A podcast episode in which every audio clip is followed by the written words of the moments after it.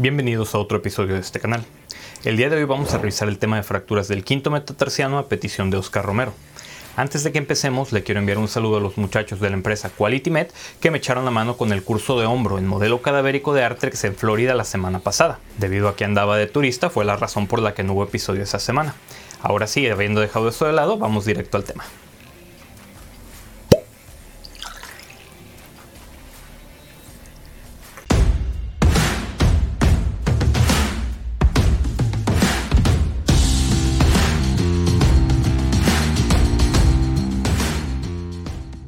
Las fracturas del quinto metatarsiano son lesiones comunes que deben reconocerse y tratarse adecuadamente para evitar malos resultados clínicos para el paciente. Desde que el cirujano ortopédico Sir Robert Jones describió por primera vez estas fracturas en 1902, ha habido una gran cantidad de literatura centrada en el aspecto proximal del quinto metatarsiano debido a su tendencia a la consolidación ósea deficiente. No obstante, es fundamental que el médico reconozca todos los patrones de lesión del quinto metatarsiano e inicie el plan de tratamiento adecuado o el proceso de derivación para evitar posibles complicaciones. Las fracturas del quinto metatarsiano son las fracturas metatarsianas más prevalentes. Estas alcanzan su punto máximo durante la tercera década de la vida para los hombres y la séptima década de la vida para las mujeres, existiendo una fuerte correlación entre el género femenino y las fracturas de la zona 1 y las fracturas del bailarín. Las lesiones de la zona 1 son típicas de una lesión por torsión y son la fractura más común de la base del quinto metatarsiano. Pero aquí tú me dirás, ¿y qué penes es eso de la zona 1? Aguántame las carnitas que para allá vamos. Clasificado por Lawrence y Bottle, la base del quinto metatarsiano se divide en tres zonas anatómicas. La zona 1 es la tuberosidad, la zona 2 es la unión metafisio-diafisaria y la zona 3 es el área diafisaria dentro de los siguientes 1.5 centímetros desde la tuberosidad.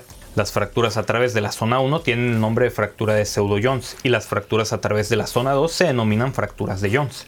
Además de esto, un paciente puede sufrir una fractura diafisaria de más de 1.5 centímetros distal a la tuberosidad, como una fractura en espiral larga que se extiende hacia el área metafisaria distal. Esta es la llamada fractura del bailarín o una fractura por estrés del metatarsiano. La clasificación de estas fracturas es crucial para tomar decisiones de manejo. Las arterias metafisarias y las arterias nutricias diafisarias proporcionan el suministro de sangre a la base del quinto metatarsiano.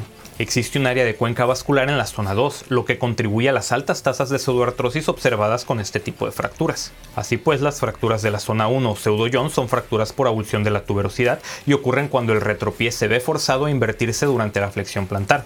Este patrón de lesiones agudas puede ocurrir después de que un atleta cae torpemente después de un salto. Estas fracturas rara vez afectan a la quinta articulación tarso-metatarsiana y se encuentran proximales a la articulación intermetatarsiana del cuarto y quinto. Las fracturas de la zona 2 o fractura de Jones puede ocurrir con una fuerza de aducción significativa del pie con el talón levantado. Este tipo de patrón de lesión puede ocurrir con un cambio repentino de dirección por parte de un atleta y generalmente involucran a la articulación intermetatarsiana del cuarto y quinto y tienen tasas de pseudoartrosis de entre el 15 hasta el 30%. Y por su parte, las fracturas de la zona 3 son lesiones crónicas de microtraumatismos repetitivos, que provocan un aumento del dolor con la actividad durante meses y también existe un mayor riesgo de pseudoartrosis con estas fracturas. Estos pacientes suelen presentar dolor en la cara lateral del antepié que empeora con la actividad con carga de peso. Este dolor puede ocurrir en el contexto de un traumatismo agudo o microtraumatismos repetitivos durante semanas o meses. Como en todos los traumatismos en donde se sospecha una fractura, es importante evaluar la piel en busca de lesiones abiertas que puedan requerir un desbriamiento más urgente. El examen físico puede revelar sensibilidad a la palpación, hinchazón y equimosis en el sitio de la lesión. Generalmente los pacientes también tendrán dolor con la versión resistida del pie y es fundamental evaluar al paciente en busca de otras lesiones, incluidas la lesión de las estructuras ligamentosas laterales del tobillo y la lesión del isfranc. Las radiografías son la imagen inicial de lección utilizada para evaluar estas lesiones, debiendo obtener imágenes dorsoplantares, laterales y oblicuas del pie afectado. En las lesiones de la zona 1, la línea de fractura medial se encuentra proximal a la articulación intermetatarsiana del cuarto y quinto metatarsiano. En las lesiones de la zona 2, la línea de fractura medial se extiende hacia o incluso dentro de esta articulación. Y en las lesiones de la zona 3, la línea de fractura medial normalmente saldrá distal a la articulación intermetatarsiana 4-5, pero algunas pueden ser más proximales. Otras modalidades de imagen como la tomografía computada y la resonancia magnética pueden considerarse en el contexto de un retardo en la consolidación, en pseudoartrosis o cuando hay un alto índice de sospecha de una fractura por estrés con una radiografía normal, pero estos no son estudios de rutina. Y antes de que pasemos a revisar el tratamiento de estas lesiones, te recuerdo que si encuentras útil este contenido, considera suscribirte y activar las notificaciones, porque según las analíticas de YouTube, un 85% de las personas que ven este canal no se han suscrito, así que dale clic al botoncillo. Sigamos. Las decisiones de tratamiento se basan en la zona anatómica de la lesión, la historia social y médica del paciente lesionado y la evidencia de signos radiográficos de consolidación. Las lesiones de la zona 1 no desplazadas se pueden tratar de forma conservadora con soporte de peso protegido en un zapato de suela dura, en una bota para caminar o en un yeso para caminar. La progresión a la carga de peso, según se tolere, puede iniciarse a medida de que el dolor y la incomodidad desaparecen durante 3 a 6 semanas. Cuando estas fracturas involucran el 30% de la superficie articular o tienen un escalón articular de más de 2 milímetros, se deberán de tratar con reducción abierta y fijación interna, reducción cerrada y colocación de clavos percutáneos o con escisión del fragmento. Las lesiones de la zona 2 sin desplazamiento también pueden tratarse de manera conservadora con 6 a 8 semanas sin carga de peso con un yeso corto en la pierna y avanzar en el soporte de peso a medida que aparece evidencia radiográfica de consolidación ósea. Las indicaciones para las intervenciones quirúrgicas incluyen al atleta de alto rendimiento, al paciente que elige continuar con el tratamiento quirúrgico o las fracturas que están desplazadas. Hay muchas formas de intervenciones quirúrgicas, incluida la fijación con tornillos intramedulares, las construcciones de banda de tensión y el uso de placas y tornillos de bajo perfil. El tratamiento quirúrgico de los deportistas de alto rendimiento minimiza el riesgo de pseudoartrosis y evita la restricción prolongada de la actividad física. Las fracturas por estrés de la zona diafisaria 3 pintan un cuadro más complicado, tanto para el paciente como para el médico. Una prueba de manejo conservador sin soporte de peso en un yeso corto de la pierna puede ser la terapia inicial.